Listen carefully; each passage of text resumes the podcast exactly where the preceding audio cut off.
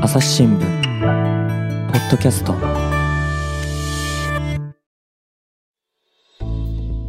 朝日新聞の神田大輔です、えー今回は B 編集部から斉藤健一郎さんに来てもらいましたよろしくお願いしますよろしくお願いします。何しに来たんですか何しに来たってどういうことなんか喋りに来たんですかあのーはい今日はですね、えー食品用ラップのお話をしたいなと思ってあーね伺いました。この朝ポキもですね、ラップといえばですよ、ヒップホップでもって報道をするということでやってきたジャーナリズムっていうのはね、いろいろ賞をいただきまして、おめでとうございます。そのラップではない。はい、すい食ません品用のラッえプ。今日はね、食品用のラップの話 多を。分ね、あの、こうポッドキャストもたくさんやってますけれども、ね、よそさんもやってますけど、空前絶後でしょう ね。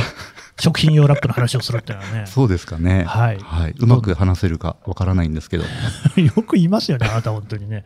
はい、どんな話ですかえ、あのですね、えっ、と、まあ僕あの B 編集部というところにはい所属していまして、土曜日に入ってえるやつ土曜日ね。ですね、うんまああの毎日の新聞が本誌と言っていましてフロあの本体だとしたら土曜版 B は、まあ、付録みたいなもんなんですねおまけみたいなおーあなのるほどそういう意味合いでただそのおまけを目当てに新聞買ってくれてる人もいて土曜日だけなんか朝日新聞買うっていう人も B 目当てにですね買うようなへー人もいたりしてねあのそういう土曜版の柔らかい紙面を作っているんですけれども、うん今年その B が、えー、と創刊から20周年なんですね。いえ、そうですか。ええこれはめでたい。ありがとうおめでとうございます。はい。で、うん僕も、まあ、7、8年、7年ぐらいか、いるんですけれどあなたも。結構長いね。そうなんですねへえ、はいありがとうもございますうベテランじゃないでいすえか。いえいえ、うんえそれでですね、その土曜版の B のはい名物コーナーっていうのがあって、かそれが、あの、創刊から2年後に連載を開始した、サザエさんを探してっていうコーナーなんですう。ありますよね。で、まあ、どういうコーナーかと言いますとですね、あの、まあ、サザエさんって今でこそ、あの、テレビのアニメのうん漫画のイメージが強いんですけど、うんもともとはですね、新聞連載の4コマ漫画なそうんでですすよね。うんええ朝日新聞にですね、1946年、だからもう戦後、うん間もなくですね、から28年間あの連載していたって、これが、まあ、サザエさんの元なんですよね。朝日の前もやってたって知ってますあそうなんですね。ねえっと、熊本の方かな。よくご存知ですね、神田さんね福岡ですよ。夕福刊岡か福日じゃないですか。あそうだねそうだよくご存知ですうん僕ん家には姉妹社版のサザエさんが全68巻ありますからね。どうぞよろしく。なんであるんですかそのなんでって、あの、親から譲るけど、親じゃないですね。おじいちゃんですね。はい。へえサザエさんが大好きでね。そうです撮かってたのは朝日新聞じゃなかったんですけど ね。はい。ごめんなさえーいでもすごいですね、サザエさんがそんなあるなんて。そう。あ、そうですか。ははいい。それで、えっ、と、そのサザエさんをですね、あの、当時連載していたものを、毎週 B はですね、一作ずつ、その、抜き出してきまして、うん。それについてのなんか、こう、書いてあることの題材の歴史とか文化を考察するっていうコーナーがあるんですね。それが、まあ、サザエさんを探してっていうコーナーなんですけど、うんうんそこで今回は、えー食品用ラップについて取り上げることにしたんです。1970年の1月15日にちょうどサザエさんがあのラップを使っているような漫画が掲載されていたので、 これはっていうことなるでほど題材に選んだ。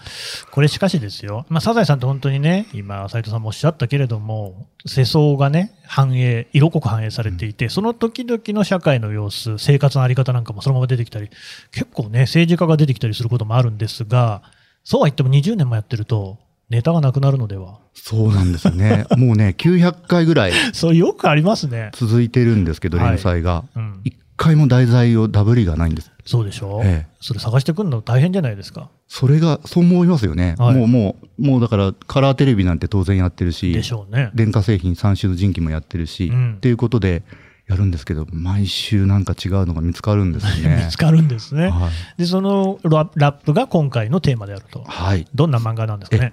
あの今回1970年の漫画はですね、うん。最初まあちょっと4コマ漫画説明 しますとちょっと口で音声で説ご明めすんるのなさ大い変ですけどね。サザエさんが、あのラップをピーッと広げるのがはいはい。 1コマ目で、まあ、普通にあの食品を包んでうん冷蔵庫に入れますよっていうのが2コマ目二コマ目なんですね、うんで、えー、と3コマ目で謎の割烹着姿の、えーおばおばあちゃんが出てきますおや。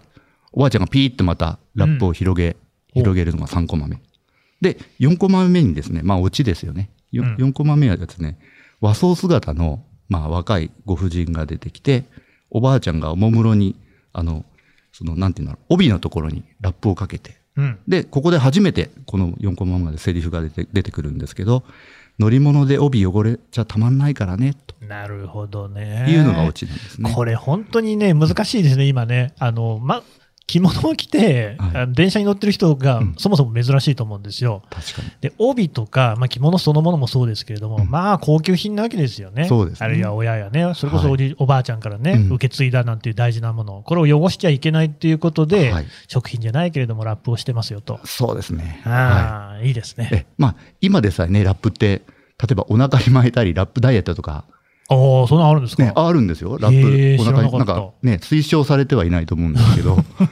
あの、おーあ汗をかいてね、ラップをかいてとか。なるほどね。だからいろんな、なまあ使い方のバリエーションってもう日用品になってるからありますね。あると思うんですけど、うんこの1970年っていうのはまだラップが普及して間もない頃だったんじゃないですかね。おーなのでそうかその食品じゃなくて他の用途で使うっていうところに多分面白さと新しさがあったんじゃないかなって思うんですねあ。のね、そう言われてみて思いました。私も1975年の生まれなので、はい70年の漫画ですよね。はい。だからもうすでに当時ラップがあった。つまり私も生まれた時にはラップがあったので、そっか、ない時代もあるんだっていうのに、今ね、はたと気がつきましたけど、えはいいつぐらいにできたんですか、はい。ありがとうございます。あの、ラップはですね、うん日本に登場したのが1960年の7月なんですおねー。結構古くからありますね。そうですね。まあ、昭和でい言うと35年、昭和35年で、うん、はいはい。まあ、例えばこの年は安保闘争が激化してた りだとか。なるほどねええ。ぐるぐるぐるぐるやってたそんうでですすね。ね。はい、あと、所得倍増計画が、こなのんとことの年に決定してたりだとはか。あ、はあはあ、ええあとね、まあ、文化的には抱っこちゃんブームっていうのがあってですね。 それはね、本当に私もあのうん思い出のね、場面みたいなのでテレビで見たっていうぐらそうですねい、だっこちゃんなかったですね、すでにねそう。ですね。なんであれが流行ったのかって一、切意味わかんないですけどわかんないでねすよ、あねのわかんない方、ちょっと検今索してね、ええ見ていただきたい。はい。まあ、ちょうどね、そういう時に発売されてたのがラップなんですね。なるほどね、戦後の高度経済成長期ですよねそう。ですね。はい。で、あまあ、あれですけど、神田さんは、は質問ですけど、あのあ、、何ですか。ラップっていうのは、うんどこのものを使ってますかあねの別に銘柄でこう特にこだわりがあるわけじゃないんですけれども、クレラップを使ってますあね。クレラップですかもう大中小と黄色、赤、緑ですよね。はい。よくご存知ですね。だって本当に僕、そのよく使ってますからね、今朝も使ってきましたね。あ、そうですあか。ご飯の残り物なんかをですね、こうピッとこうね、皿に ね、やるっていうの。え、でも、あの、ご存知じゃあないんまりそのはい銘柄で好みはないとかっておっしゃってたけれど、うんクレラップを使ってるんですかなんかその、うんそうですね、買うときはそうだけど、もらい物いただくってこともあるじゃないですか、ああいうのっはてい、ねはい。でなんあと安くって買うっていうこともあるから、はいサランラップも有名ですよね。うんうんうんうんあとその、そういう商品名じゃないんだけれども、売ってるものとかもあったり、なるほど。でもクレラップが一番使ってるかなへ。え、はなるほど。面白い妻が好きなんですねいいですね。そうですか。あのね、は実はその、今、えっと、神田さんの話にも出た、クレラップとあ、うん、サランラップっうん、うん。ていうのが、ラップ界の二大巨頭なんです そうなんですか。ラップ界の二二大大巨巨頭頭。ねで。あのこの2つで発あの今もですね、まあ、はい発売からなんですけど、う主に、んえー、とシェアの8割を今占めてるんあ、ですすねごい。そうだからまあほとんどうん。まあほとんどっていう8割はこの2銘柄でなるほど。あの占めていてあとの2割はまあ他のものだだからまあすごい強いんですよね二強なんですそんよなに多いねんですね。えはい。でそのまあ60年1960年に発売されたっていうふうに言いましたけれども、うん。この発売の当初からですね、すごくこう、2社の熾烈な競争っていうのがねい、やー垣間見えるんですよね。大変そうですね。ええうんあの、まずですね、うん日本で初めてラップを発売したのが、クレハ科学。だからお現クレハですね。はい。あの、クレラップです。なんと、そうなんですねク。レハがラップを出したからクレラップ。あ、そっか。はい。そんなこととも知らずに使ってましたけど。はい。日本初のラップは、はあクレラップです。そうですか。はい。うん。ただし、その2ヶ月後に、すぐだ。はい。はい。えー、まあ、アサヒダウっていうほうほうまあ、あの、旭化成ですね。ああ、はい。アサヒダウっていう会社がですね、まあ、今、現在、アサヒ化成ホームプロダクツっていう会社ですけど、サランラップを売り出しました。うーん。 2ヶ月の差で、はい。日本一を多分、日本初っていうのを争ってたんだと思うんですよね。いや、そう、サランラップもやっぱり有名で、その、あのラップの代名詞的な存在って、どっちかというとサランラップかもしれないとも思うんですよ。ほら、おーなバるほンどドエイドとかも、なんかいろんなはいはいはい言い方があるじゃないですはいはかいは。いバンドエイドって登録商標なのかなうんどうなん絆ですかね創膏ですかねうんうんうんとかね。だからあれも、その、どこのを使うのかとかあるでしょ確かにうそうですんね。そうそう、サランラップも有名。そうはい。あのこのまあ旭化成ですね、2ヶ月の遅れを取った旭化成これは実はもうそのもともとラップを開発していたアメリカのダウケミカル社っていうのがあるんですけどもうこの会社とがっちり手を組んでうん。いわゆるそのアサヒダウっていう、まあ、一緒に会社を作ったのね日本日その本のダ法ウな人んですはいね。へえ。ダウケミカル社の、えーダウなんですねうーん。だから本来はうんこっちが最初に発売日本初を発売しててしかるべきだったんですけどそうですね。ええ、きっとね、えー、とそのクレハが意地になったんでしょ うね開発を有利に進めていたはずのはい。旭化成を追い越してでクレラップを発売したっていう形になってるんなでするほどねだからアメリカの方が進んでたんでしょうけれども、負けてなるものかと、はい日の丸頑張れということでね、なるほクレどハの方多分一生懸命当時頑張ったんだと思いますっていうふうにおっしゃってましたでもそれでね、そのいまだにクレーラップとサランラップが残ってるってことですから、それは大したもんですね。そうですよね、うん8割近くですからねすごいです、うんはい、1960年の発売したんですけど、はあ日本初を争っていざ発売したらさっぱり売れなかったらしいんですよあんな便利なのに、そあら、不思議、うなんででしょうねなんででしょうね。まあ、わかんないですけれども、当時、例えばね、じゃあ、ご飯炊いたの余りました、残りましたっていう時には、なんですか、布の上に引っ掛けてたのかな。あ布の上上いやいや、例えばご飯がね、おひつに入ってたりしたはいら、はいはいはい上にそうですねそのまあ手拭いじゃないですけれどうんうんうも、んそういったものを載せてたりしたんそうでですよすよねね。えそうまさにまあおっしゃる通りで、はあ当時その1960年って冷蔵庫の普及率がまだね10%ほどだったんですああ、ねそういうことですか。だからまあ食料を保存するっていうようなそもそも機会が少なかったんですねなるほどねう。んうんで、まあ、食料保存といえば、まあ、当時はその、まあ、新まさに新聞紙とかあそうですか。魚屋でもあの新聞に魚に包んでましたよねああ、確かにね。今じゃ焼き芋ぐらいしかくるんでもらえないですもんね。 確かに焼き芋そうですそうだ当時はそういう面でも新聞紙って活躍してたんだなって、す。そういまうあ、面も、違うところで思いましたけど ねそ。うですね。はいはい。はい、で、うんそれでですね、えーとまあ、この状況がやっぱりその先ほど1960年か高度成長期に入ってきてもう一気にあのこの何十年間で様相が変わるっていうのがですうーね、んまあ、冷蔵庫が当時三種の神器っていうふうにもてはそうですね。やされたんで、うんもう5年後の65年には普及率が50%を超えちゃってるんです。あっという間5年で。今はい、へえ。 10。年ああ5年ですよね60年は5年ですよね10%だったのに、うん。もうその5年後には50%超えてるすごい。で、さらにその5年後には、もう90%近くにまでなってるんえですね。ー、1970年にははい、1970 90%、はい9割、もうほとんどみんな使ってるってことですか、うんすごい。そうねうん、それ、そこにですね、80年代に入ると、電子レンジもあ上あ、がってくると。そうそう。うん80年代の初めは28%だったんですけど、80年代が終わる頃にはもう約70%にまなでるほど、普及率が上がってくうる。ん。ということで、もう冷蔵庫で食品を冷やして、それをラップをかけてうん冷やして、電子レンジで温めますっていう、うんうんうんまあ文化というかですね、生活風習が出来上がって、そしてはいはいはい、そのラップも売り上げをどんどん伸ばしていって、うん生活必需品になってきてるという流れみたいですね。あれね、だからね、肉まんとかシューマイとか温めるときはね、うんこうちょっと濡らして、ラップをこうふわっとかける と、ね、密閉しないでふわっとかけて、電子レンジにかけると、はい結構美味しくできるっていうのありますそもうんですねね。そういうね、いろんな、いろんな使い方がう。ん、ありますよね、技もなね。るほどね。はいじゃあでも急速に、だから10年で1割から9割になったって、はいスマホ並みですよね。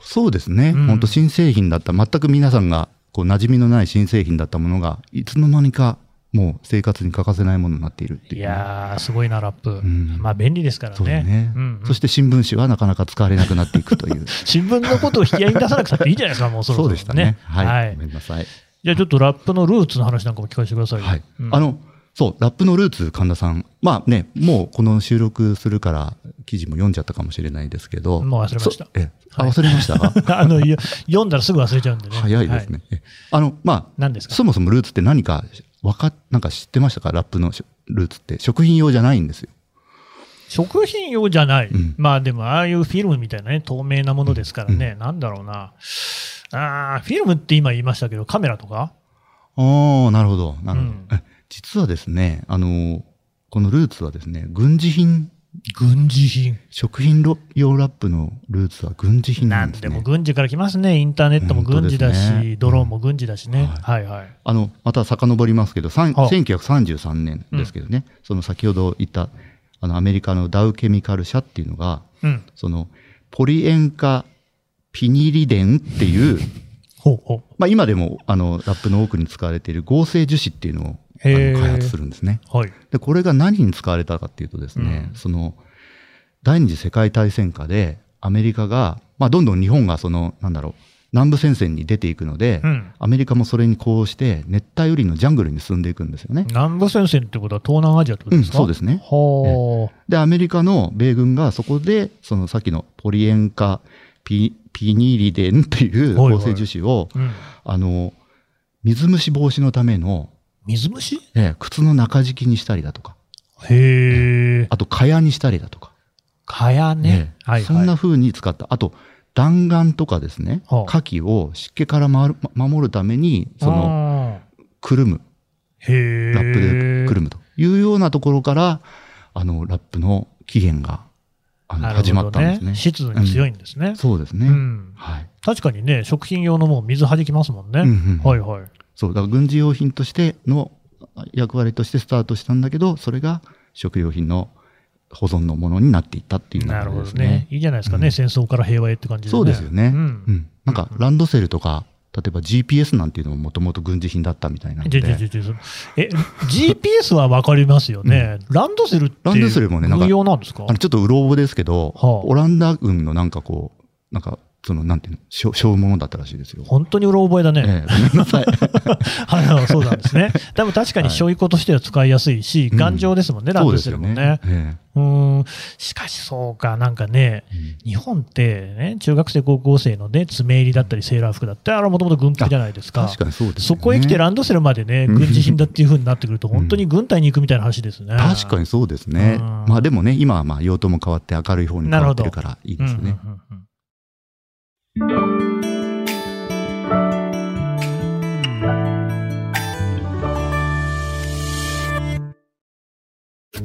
ながら聞きできるポッドキャストって私の生活スタイルにちょうどいい朝日新聞のニュースレターに登録すると編集者が厳選したニュースがメールで届くよ思いがけない話題にも出会えるよねちょっと新しいニュースの読み方。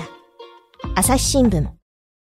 あの、神田さんの、また質問っていうかうん、ご意見を伺いたいんです けど、これまでそのラップにはイライラさせられた経験って結構ないですかあ、そりゃありますよね。ありますよね。そうですね。だからやっぱりラップがね、まあ切った後にこのへんへんへんってなっちゃって、うんうん折り重なっちゃうとうか、ん。あとなんかうまく切れないとか、でもね、でも、はい。日本のラップはめちゃ優秀だと僕は思いますね。おおそうか。僕、こう見えて、あの、イランという国とか、あとフランスっていう国に住んでたことがあったんですよね。えーもうね、まあ、イランだとあの皆さんちょっとあんまりイメージわかんないかもしれないんで、はフランスで言っても、うん本当にラップは使いにくかった。ええあ、でも、あ、まあ、ありますよね、ラップってあいうるもの、ね。のはもちろんどこにでもある、どこうんの国行ってももちろんあるんですけれども、なんかね、へにょんへにょんでね、まずうまく切れないんですよ。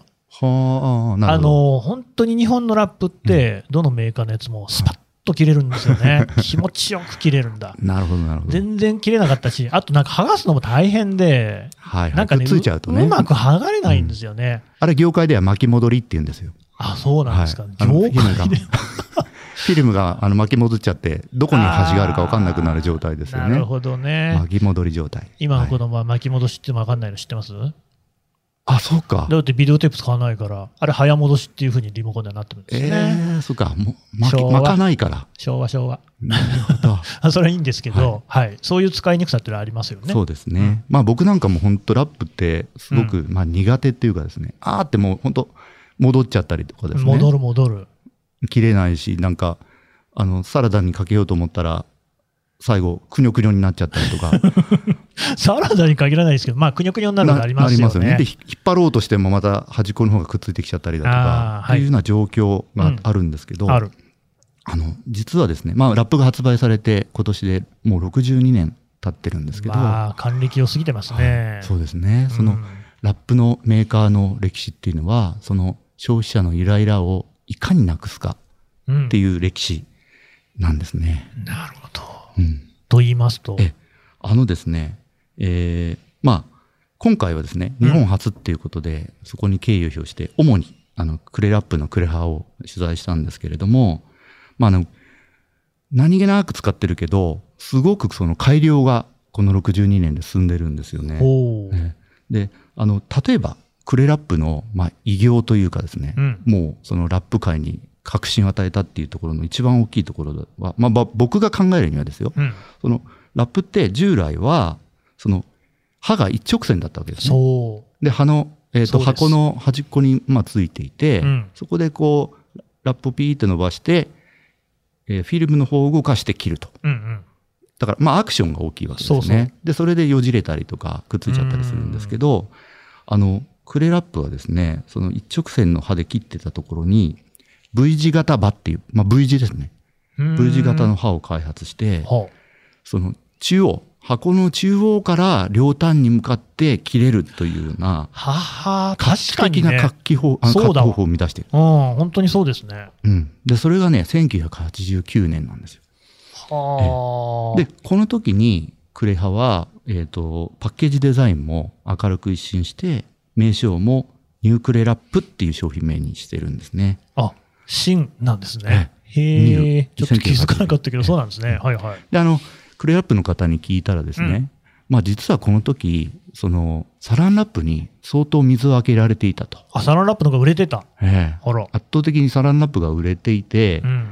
それであのクレラップはなんとなくこう安物へえ、ブランドとしてはちょっとこうサランラップの後塵を排してほう。なんか安く叩き売りみたいにされてるような存在だったらしいんです。悔しいですね。うんうん。で、ここでまあ起死回生のカット方法、うん V 字型場を開発して、それでニュークレラップとして売り出したとへえ。いうことで、まあ今のほうほうほうこほうの二強の、なんていうんですか、歩みになってるんですね。そうなんですね。うんクレラップが、それこそ、こう、ぐっと盛り上がって、今、二強になってるって感じなんですか、うんそういうふうに言えるかもしれない。サなんかランラップはやっぱり王者、サランラップみたいなことがは。あ、今の僕の印象だと、むしろクレラップの方がおうちょっと高級感あるかもしれない。おー、そうですか。箱とかもそうだし、はいそれからなんかすごい CM を集中的に打ってた時期ありましたよねう。ん、くる、くる、くれラッそプ。うそうそう、女の子が出てくるやつ。はい高はいいね、はいねはいクレハちゃんとかいうのかな。そうそう、はいああいうののあ印象もあるし、うんうんなんかこう、さっき言ったじゃないですか、値段で選ぶこともありますよって言って、はいはドラッグストアとか行って、このラップを買おうっていう時に、はいやっぱこう、品質で選ぼうっていう時にはクレラップになるかん感じしますもんね。おおそうですか。広告み たいな。一あ応もらったの今日よね、あの手元に はいサランラップとクレラップでその2強をちょっと持ってきたので、本当にね、この人持ってきましたよね。はまあちょっと音声でね、伝わりにくいかもしれいないんですこけれど、はね、多分ね、斉藤さんのマイクのでやった方がいいかもしれないけど、まあやってみようかな。じゃあやります。はい、やるっていうのは何をなんか音がちょっと、もう一枚やっていいですか。こはい。こに当たっちゃったから。今、神田さんはあれですね、クレラップを手に持って、はい。はい、それを聞き出そうとして。いい音。うんいいですうんうね。んいいですね。これなんかね、切ってるだけでもちょっと気持ちいい。はい。じゃあ今度はサランラップ、ね。サランラップはね、あの、まず歯の形が違います。クレラップと。なみなみになってる。はい、歯ぞ M 字、M 字の歯になってるうーん。で、サランラップは、まあ、横から切るんですよ。クレラップは真ん中から切るんですけど、あれ、これなんかね、僕見てなかったな。そうクレラップの方にもラップが巻き戻ってしまったらとかっていはうい注意書きあるし、ええサランラップの方にも引き出せなくなったらとか、なんか結構ケアがしっかりしてますね。そうなんですよ。はい。はい、切じゃありどうまぞ。す。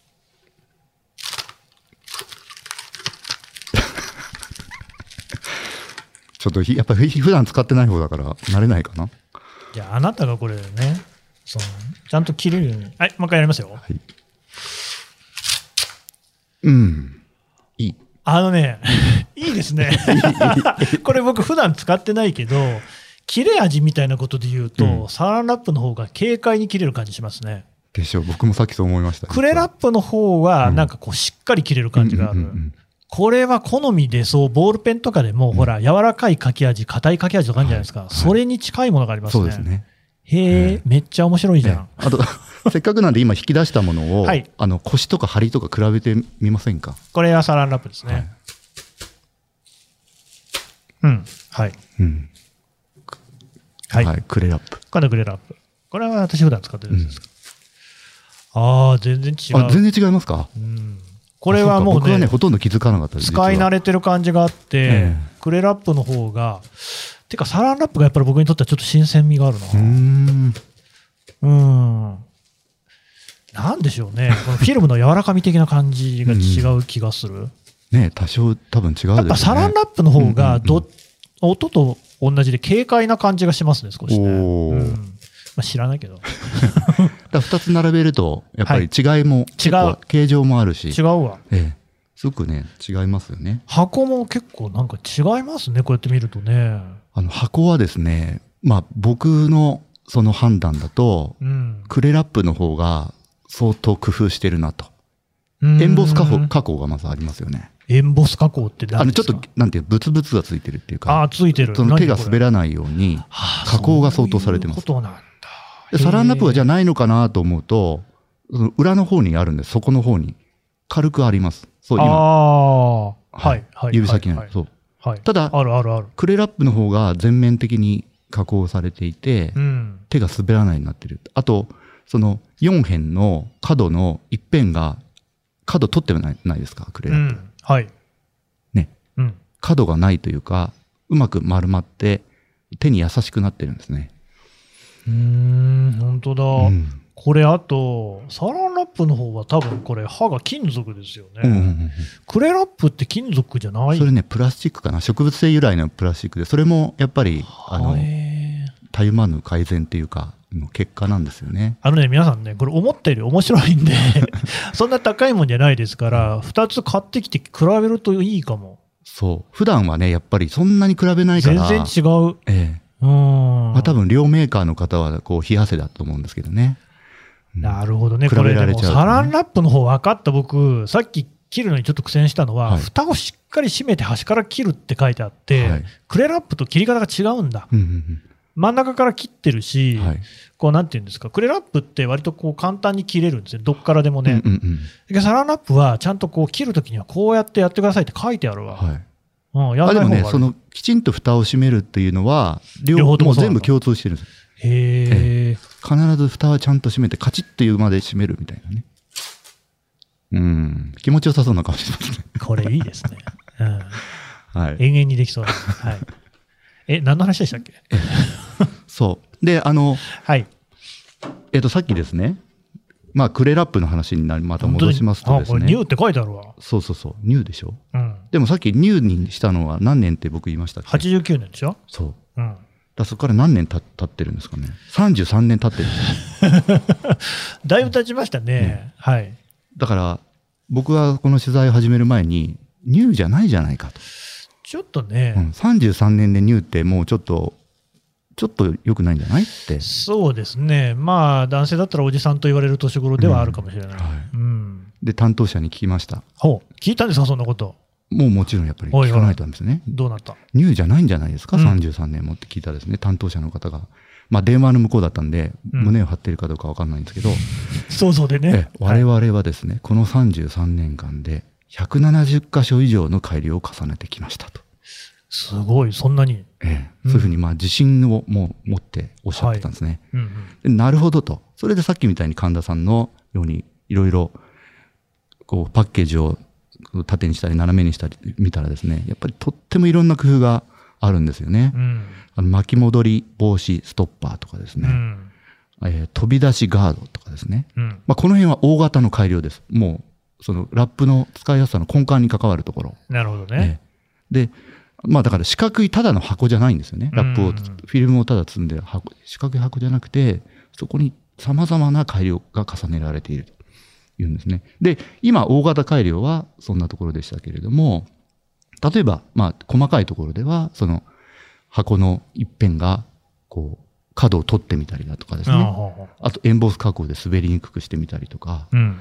あとですね、あの、僕がちょっと感心したのは、捨てやすいように壊しやすくなってるんです、箱を。それ本当そうですよね。うんうん。なってるカートなンってるクラッシャブルっていうかっこいい名前がついてるんで すそよ。れは知らな かったけど、確かに自分でゴミ捨てるときうにん、パッパッとこうね、開くんですよね。そう。うん。だその接着剤があまりにも強いと壊れにくいであすよねあ、なるほど。でも使ってる間に壊れちゃいけないそ,、そうのですね絶妙なラインをあのいやー追求してそうですか。使い終わったらすぐ捨てられるようにっていう、ん。カートンクラッシャブル機能をですねうんつけたりだとかですね。あとその、まあ、巻き戻し防止ストッパーって羽みたいのがついてますけれども、うんそこに、まあ、ニスが塗ってあって、そこにきくぴったりくっつくことで巻き戻らないし、切りやすいっていうようなですね。要するに、目に見えないような、いろんな改良をコツコツコツコツ重ねてるから、うん毎年ニューなんですね。みんなそうしてると思います。みんなそうしてる別に普通に商品ってのはねあ、たゆまずそうかそうか変える。だってサロンロップだって多分そういう改良加えてんじゃないですか。そうそうそう、サランラップは ね、結構ね、そうなん大でしょ型改良が多くて、まあ5年に1回ぐらいなんですね。へえ。でもニューって書いてないけど。ニューって書いてないですね。うん確かにね。え、大型改良を5年に1回。そう、そうなんですね。あじゃあ、クレラップはちっちゃい改良はをいこう、たゆまずはい重ねてるって感じ。こう、細かにあー機敏にっ。ていう感じですね。発想が違うんですね。そうですちょっね。そうということで、なんか、あの、まあ、ニューという言葉にすごくこう、プライドと、まあ、そなるほどの、自分のなんかこう、なんだろうな、その、まあ、あり方というか、常に新しくいたいみたい な考えとね。をあー商品名としてやっでぱもり残して確るっかていうことでに、すニね。ューっていうふうにつけてたら、それがちょっとしたプレッシャーじゃないですけれども、うんうんうんニューと名乗るからには、まそうたそうそう新しく何かね、改善していかなきゃって気持ちにはなるかもしれない。。そうですすよね。ははは、い。まあ、だから、本当に現状維持で満足しないで、うん。こう常に進化を続けていくっていうのは、まあ、取材しながら、まあ、僕自身もそうだなとやっていかなきゃいけないなというふうにそうです勉強よになりましね。たってい本うと当ころにでね、はいえー我々みたいな年になってくる、そういう気持ちを忘れがちですけれどもうんうんそうですねね、そこはやっぱりちゃんとこうやっていかなきゃいけなそい。うですねタイマーズアップデートしなきゃいけない。はい、そう、大事だ。針と腰を大事にやっていきたいなというふうに思った次第です。え、ひょっとしてそれはなんか締めの言葉ですか いや針もうもうそろそろいい時間かなと思っ て。まあ確かにね、ラップの話で30分いくと思わなかったですけど、はいなるほどね。じゃあ取材を通して、最初はサザエさんを探しての話でしたけれどもね、はいから始まったけれども、ついに人生君にまで行き着いたと。はい、いつも本当取材しながら勉強させていただいてます。はい。というわけで、斉藤さんでした。どうもありがとうございました。どうもありがとうございました。